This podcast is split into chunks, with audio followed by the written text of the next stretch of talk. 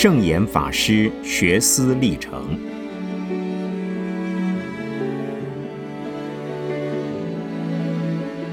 圣严法师著。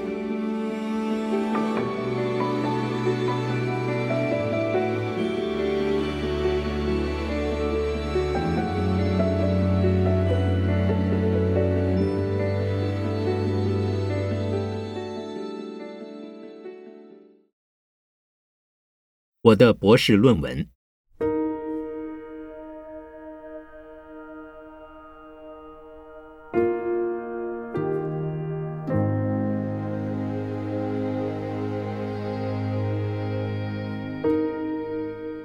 我本人的性相和气质都不是一个书生形态的人物，从小就没有打算要成为学者。虽然我勤于读书，勤于写作。其目的不在于读书，也不在于写作。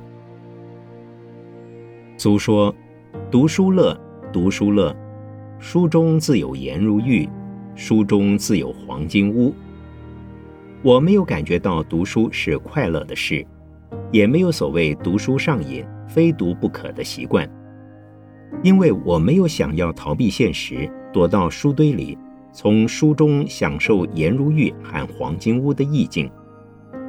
更没有想到以读书来娶老婆、买房子。相反的，也不觉得读书是如何的苦法。所谓“十年寒窗无人问”的失落感，没有发生过。所以对我自己而言，可以读书，也可以不读书。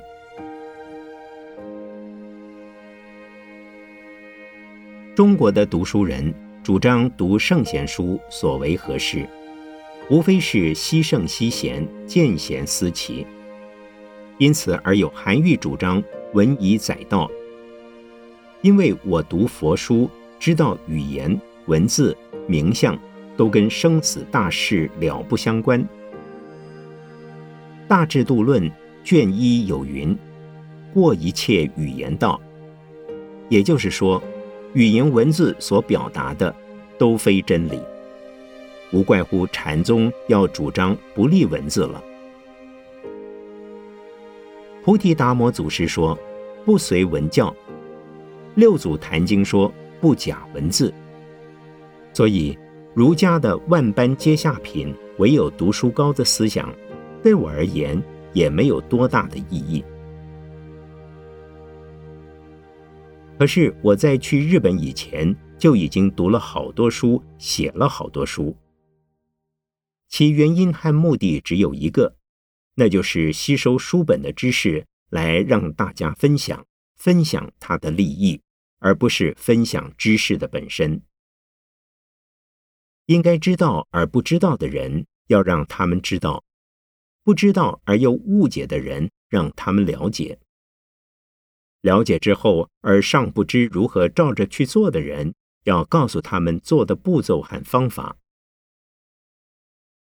我不敢以自己的私见来勉强人家，总希望以正确的佛教理念来帮助人家。当我写硕士论文时，总以为《大圣止观法门》那本书既是思想的，也是实践的。写完之后，才发现那是一本哲学性、思辨性的书。目的是要让人接受如来藏的观念是正确的，而使人建立起人人都能成佛的信念。我的那本书出版已经十多年了，还有很多人把它买回去当做修行方法看。看完之后才知道上了当，它不是实践性的，而是研究性与思辨性的。我对此感到非常的抱歉。但是，因为那一本书的研究使我得到硕士学位，应该对那本书的作者惠斯大师表示感恩。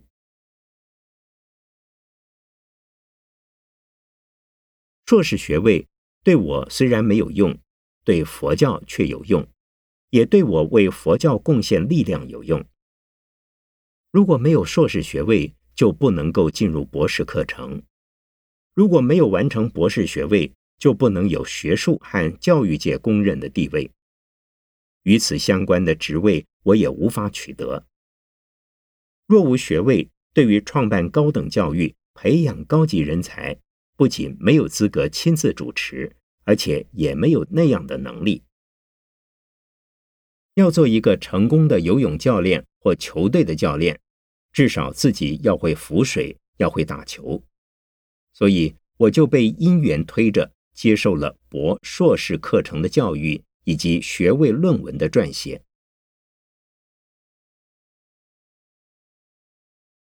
我是为了自己的信仰而从事于学术的研究，不是为了学术而学术，为了研究而研究。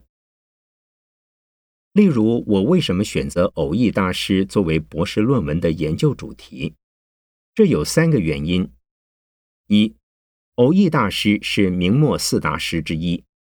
他不仅是一个学者，实际上是一位实践家。所谓行解相应，正是佛法的标准原则。二，大家都认为偶义大师是中国天台宗最后一位大成就者。我对天台宗所倡导的教官并重、止观双运非常向往，因为这是教理和禅观相辅相成。也正是今日佛教所需要的一种精神。三，我在选择论文题目的时候，向指导教授坂本幸男请教。他说，本来他想写，现在老了，所以曾经鼓励另外一位中国留学生写，而还没有消息。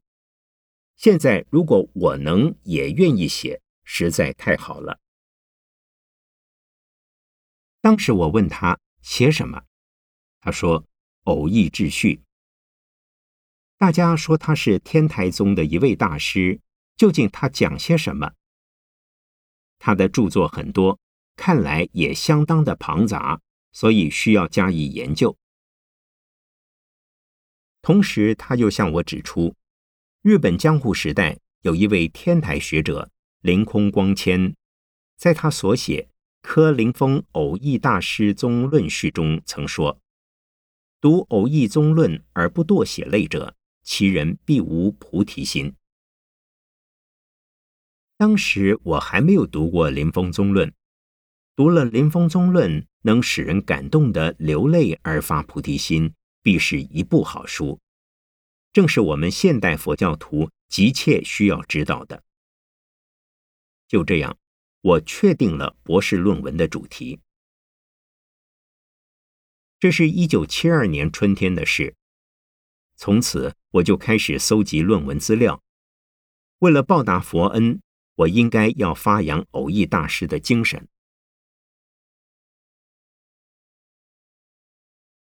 坂本幸男博士是一位学者，也是一位道心坚固的佛教徒。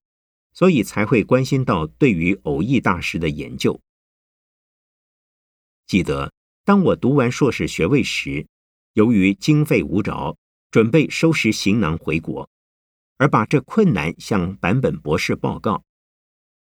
他引用了两句最诚的话给我慰勉：“道心之中有衣食，衣食之中无道心。主我为法求法。”物虑生活无着，当从艰苦困难中培养求法精神。这种鼓励正是我当时最需要的，比答应给我金钱的支援更有用。过了一个学期，也就是一九七零年的夏天，就有位隐名的善士从瑞士给我来信，答应支援我留学的费用。可是由于美金的贬值，我所申请的那一笔钱不敷开支。坂本先生知道之后，便对我说：“希望我一九七五年春在他退休之前提出博士论文就好。至于经费，他会为我设法，每年六十到八十万日元。幸好瑞士又给我不够的数目补足，第二次汇到。可惜一九七三年。”坂本先生也就过世了，我的论文还没写好，也没有提出，费用虽然没有问题，论文的指导倒是成了问题。我只有默默的在心中祷告，但愿能够渡过难关。结果是由坂本先生的两位老友金仓元照及野村耀昌博士接下来，成了我的正副指导教授。因此，我的博士论文是在信仰的支持中获得的研究成果。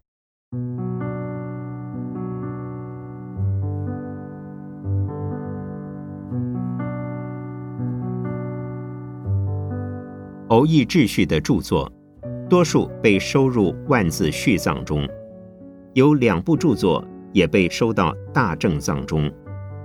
在他的著作中，也发现了其他相关著作的名称。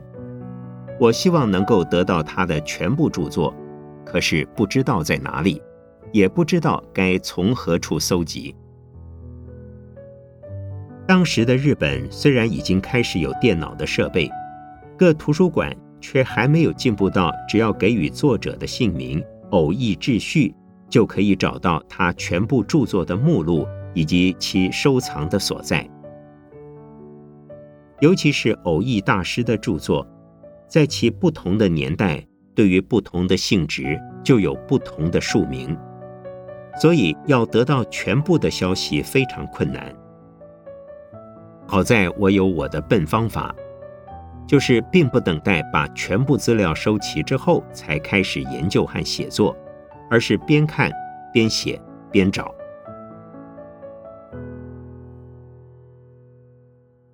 在日本，知道偶义大师的人不少，用过偶义大师资料的人也蛮多，特别是他的《月藏之经》《教官纲宗》，还有他的文集《灵峰宗论》。若想找到真正研究、介绍或发表过有关偶义秩序的研究论文，则寥寥无几，而且也没有提出什么见解。这倒可以让我放心大胆的把它们全部搁在一边，而专心于偶义著作的研究就好。同时，也由于这样的原因，我又感到特别的困难。没有线索轨道可以探索，不知从何着手。偶义大师非常重视目录学，可是他自己著作的目录却还没有后人替他整理。偶义大师的著作层面及其范围相当的庞大繁杂，他是一位佛学的大通家，也是一位精通儒学的大儒家。甚至也涉及基督教的探讨和批判，因此有些看来与纯粹佛教不相关的著作就没有被后人收入藏经。有些著作被后人再版几次，又给他们不同的书名，内容方面也有增减删补。要把它们全部找齐，逐字核对，孰前孰后，予以辨明。也得大费周章。经过两年的时间，被遗漏在藏经之外的偶义大师的著作，终于被我逐渐的发现了。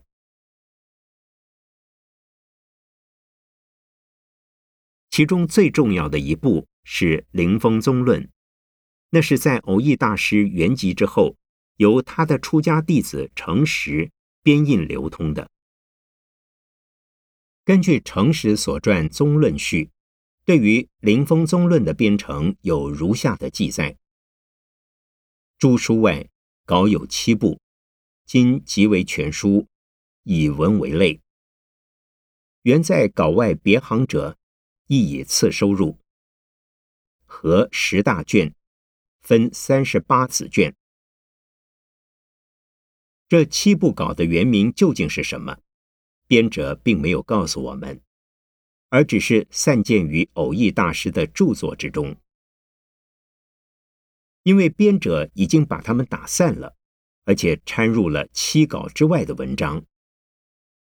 可是对我来讲，必须找出那七部的名称以及原来的内容，才能够发现偶义大师著述思想的段落层次。而那七部独立的稿子。既然曾经分册出版，如今他们又在哪儿呢？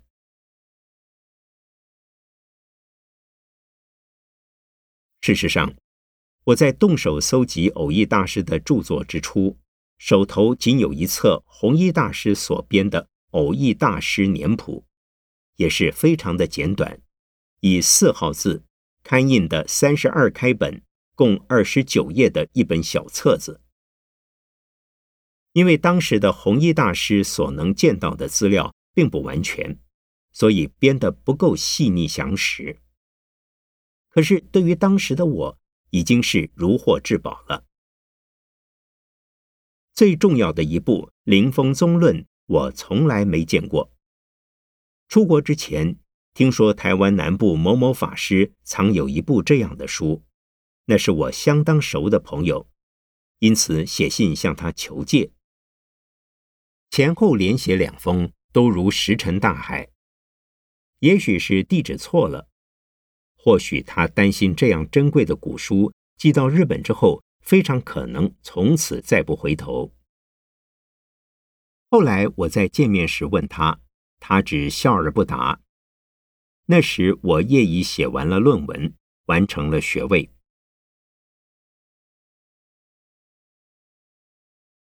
我从各大学图书馆的书目找寻这一部书，始终不得要领，最后不得已。只好去请教我的指导教授坂本博士，相信他一定看过或知道在哪里有。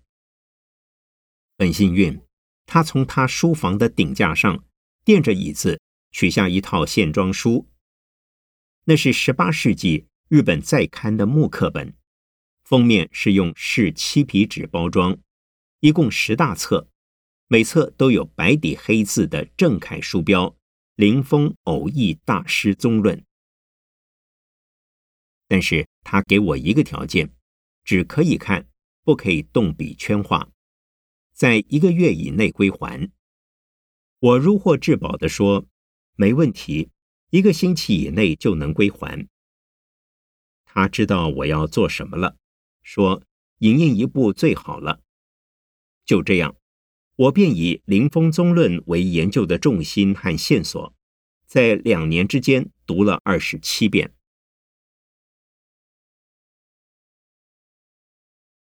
偶义大师的全部著作总计有五十一种，两百二十八卷，被一般人认为重要的著作，已经在藏经里可以找到。对于我搜集资料来讲，反而变成并不重要。表示那些被后人忽略了的著作，对我却变得非常的重要。首先，我把手头已有的偶义著作里边发现的著作名称制成目录，接着从偶义著作的相关资料发掘偶义大师所用不同的署名，然后再从他的署名去找他的著作。最好的参考就是他每写一本书。一定有序、原曲、提拔，而透露一些相关的著作名称。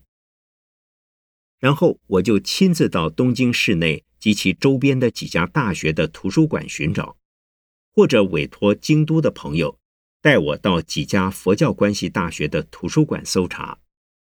最后，我都把它们影印到手。例如《辟邪集》《周易禅解》。藏于东京的居泽大学，法海观览藏于东京的大正大学，选佛谱藏于东京的龙谷大学。另外一本《四书偶义解》，踏破铁鞋无觅处，结果在一九七三年回台湾，在台北市路边的书摊上见到一本台湾先知出版社出版的复印本。可惜四书之中少了一种孟子折辱。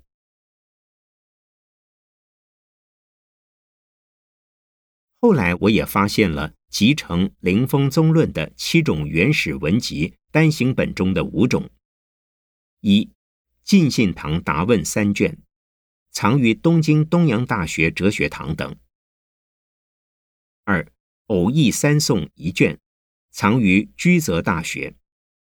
明版《大藏经续藏》第四十八套第八本。三范氏偶谈及四性学开蒙两本书也藏于居泽大学，明版大藏经续藏第八十套的第九本。五绝于编藏于居泽大学。我将这些单行古本拿来跟灵峰宗论所收的内容相对照，就发现它们之间的繁简有不少的出入。大致上说，灵峰宗论已把原来的单行本精简删剔了很多，却不知道是出于偶义大师亲手更动，或是属于编者诚实的技巧了。不仅如此，在比较早期的单行本中，偶义大师每每不厌其烦的把他自己所遇到的、见到的、想到的当时的僧俗弟子一一举名列姓。到了《灵峰宗论》，则仅剩下了常见的几个人名。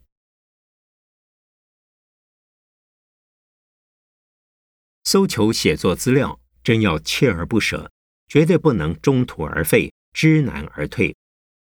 日本这个民族非常重视文献资料的搜集，他们的学者到中国访问，如果听到、见到哪儿有古书，不论有用无用，他们都会搜集回国。清末民初时代，在中国国内能够找到的古代佛典相当有限，在日本却先后编辑成了几套藏经。把他们从古至今已经搜集了的汉文佛教著作分门别类编印成书，未被编入藏经的已有资料还是很多，因此使我有信心，偶义大师距离我撰写的论文时只有三百二十年，曾经出版成册的书一定可以在日本哪个地方找到，因此。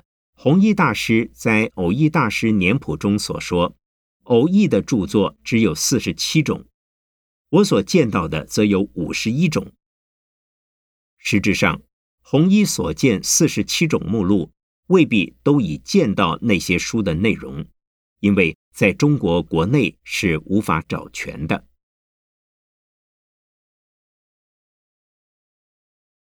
对于中国人来说，喜欢简易明了使用，所谓入海算沙那种功夫做的实在没有意义。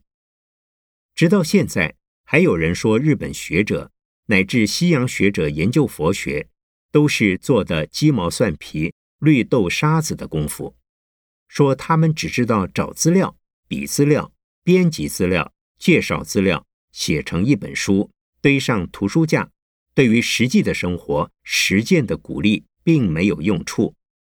如果有用，就是让后来的学者再用他们的资料再去写书，真是无聊。听来的确很有道理。所谓学以致用，读书是为经世。结果我在日本读了六年书，也是用的这种方式做了这种功夫，写出来的论文花的时间很多，有兴趣看它的人很少。不过，这种书的价值并不在于广泛的流通，而在于问题的厘清。纵然只写了一本，却会成为历史里程的记录。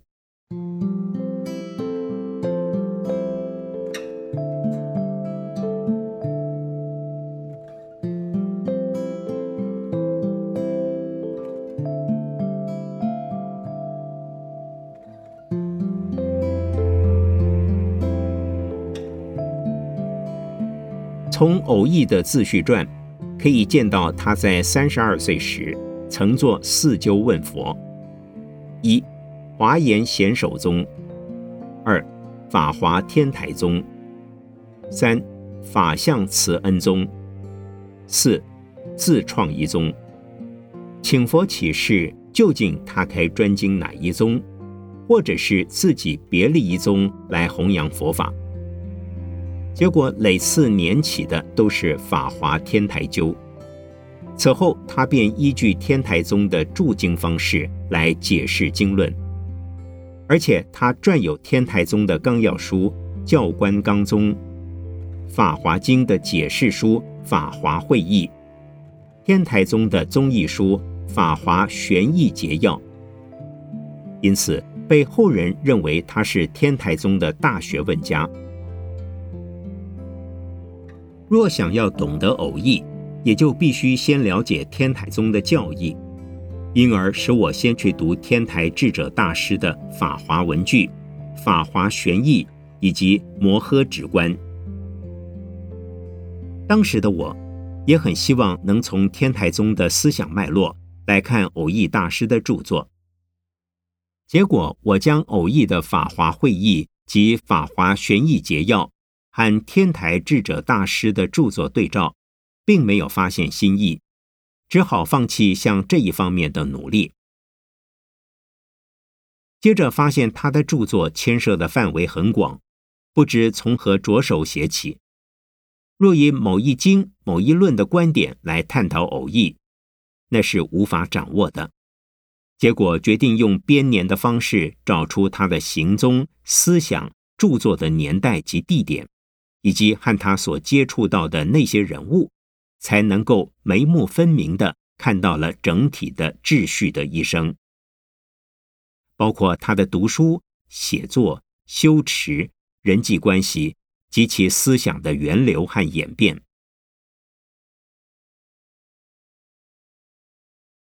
论文的第一章是写偶义秩序的时代背景，由他的著作中发现他所见到当时的政治和社会、学术和宗教是怎样的状态，再根据他的所见所闻为线索和焦点，搜求相关的周边资料和史料，然后写出论文。就能够让我们好像身临其境的感受到秩序的时代环境。那正是遇到明王朝末期的衰乱、社会的不安、宋明理学家对佛教的挞伐、儒释道三教同源论的激荡、天主教的流行和佛教的对抗，明末的佛教僧团也是一片腐败。第二章写秩序的生涯，把他的师承、私塾、盟友、道友、弟子以及秩序传记资料的分析和他的行踪所致的地理位置的考察分析介绍，就可以发现他与什么人、于什么时候、在什么地方，由于什么原因而发生了什么事。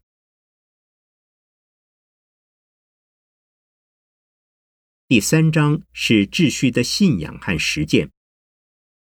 这一部分多半出于灵峰宗论的资料。他是一个宗教信仰非常强烈、坚定的人，也可以说是相当感性的人。他一生多病，所以相信自己是一个罪业很重、魔障很多的人，常常自我反省、自我要求、自我责难。他不敢相信依他自己的力量能够修行成功、消除业障、解脱生死。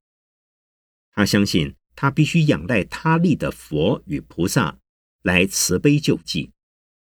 他也相信，若要求得佛菩萨的感应，必须发奋努力修种种行。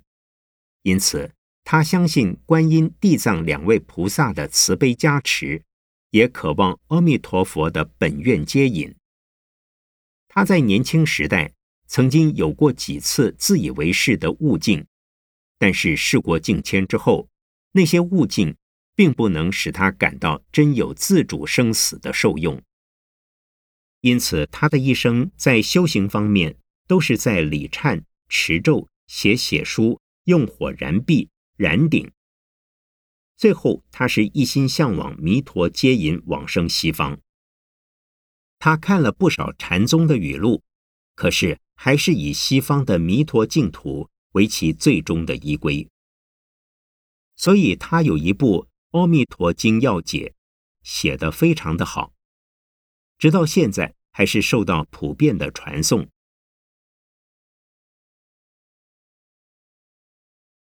第四章是写秩序的著作，他主张先知而后行。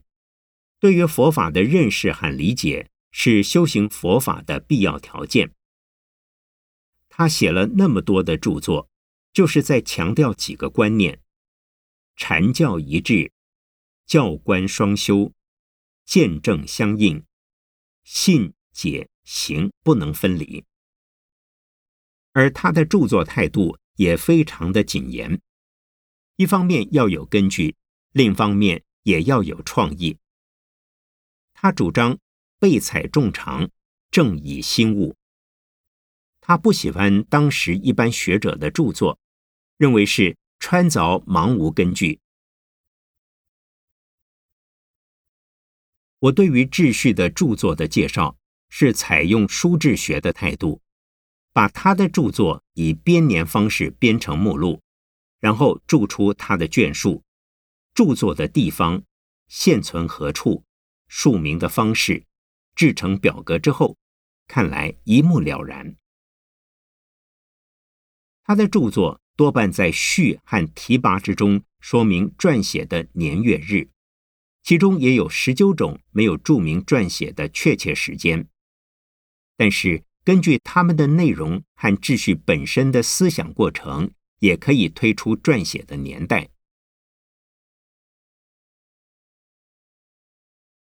从其著作的年代先后看，偶义秩序在三十岁到四十岁的阶段，重视大小圣的戒律；四十岁以后，从事《楞严经》《金刚经》《法华经》《唯识论》《因明》《阿弥陀经》等的阐述，期间也旁涉儒书和天主教的教义。五十以后，再至《法华经》戒律。以及《楞伽经》《大圣起信论》，他的著作之中，卷制最大的是共有四十四卷的《月藏之经》，完成于五十六岁那一年。同年也完成了五卷的《法海观览》及十卷的《净土十要》。到了第二年，他就圆寂了。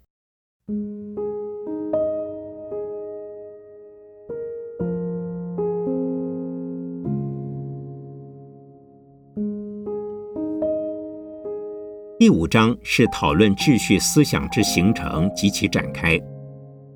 从他十二岁到三十三岁的阶段，有两条路线：第一是以《楞严经》为中心而探讨禅和净土的问题；第二是以禅为中心而讨论戒律的问题。到了壮年期，分成前后两个阶段。前期是从三十一岁到三十九岁，阐扬法性与法相融汇的思想，也是以《梵网经》为中心的新体思想。他的壮年后期是从四十岁到四十九岁，乃对《楞严经》的再重视以及发挥诸宗融通的修道论。接着，他把天台教官和唯识思想调和。同时又归结到净土的思想。到晚年期是从他的五十到五十七岁，他的思想则侧重于《楞伽经》和《大圣起信论》，因而达成了他的性相融会、诸宗统一论的目的。因为《楞伽经》是如来藏系统的经典，同时也有无法三字性。八世二无我的唯识思想，是一部兼具如来藏性宗思想和唯识相宗思想的经典。大圣起信论既讲真如及如来藏的性宗观念，又讲阿利耶识的相宗思想。偶义秩序就是站在这样的立场看所有一切经教，应该是互相互融。所以，他对性相两系的经典同等看待。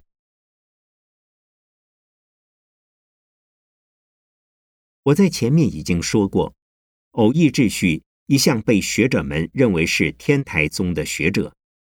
其实，他留下有关天台宗的著作确实有四种：一、《法华会议》十六卷；二、《法华玄义节要》两卷；三。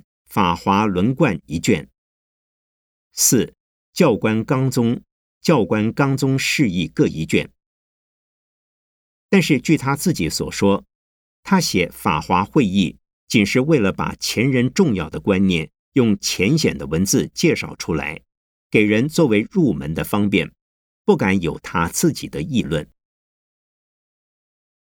教官纲宗亦别无新意，只是把天台宗的五十八教、六级和十圣观法精密的组织起来，也就是把顿、渐、秘密、不定的化仪四教、藏、通、别、圆的化法四教，各个配合着十圣观法及六级位而加以解释和介绍。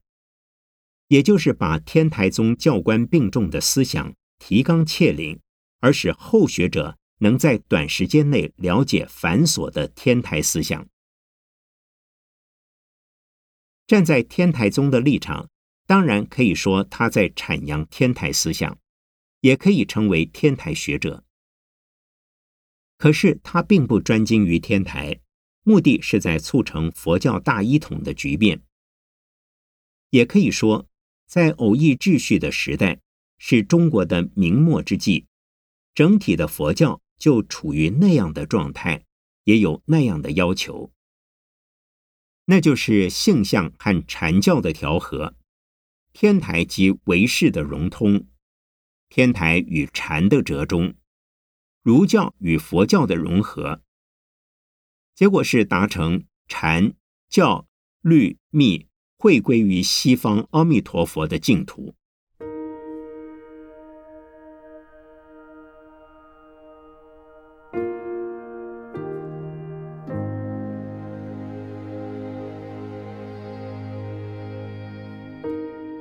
当我写完了这部论文时，发现偶义秩序的一生非常的用心和诚心，一面全力以赴的从事于信仰的实践。另一方面，有夜以继日、年复一年的阐扬经、律、论三藏的佛教教义。从学术上说，他并没有属于哪一宗哪一派。就拿他认为是最终依归的西方净土而言，也只是留下了一部著作《阿弥陀经要解》，以及若干单篇的散文而已。像他这一种思想的倾向，在中国一直维系到清末民初。例如近代的太虚大师所持八宗皆圆的思想，也可以说就是受到偶义大师的影响。偶义大师在印度大乘佛教的三个系统之中，讨论到真如、如来藏的性宗及于伽唯识的相宗。却未讨论过龙树、提婆的中观，而他所讨论的唯识，也不是正统法相宗的观点。他没有参考慈恩窥基大师的英明大书，并且使用天台宗的著述方式，故特别加入观心式的一科。这个心，不是唯识所讲的八世兴亡的心。而是强调万法唯心的心，用唯心来解释唯识，所以他那本书的名字就叫做《成唯识论观心法要》。他的目的不在于发扬唯识思想，已经非常清楚了。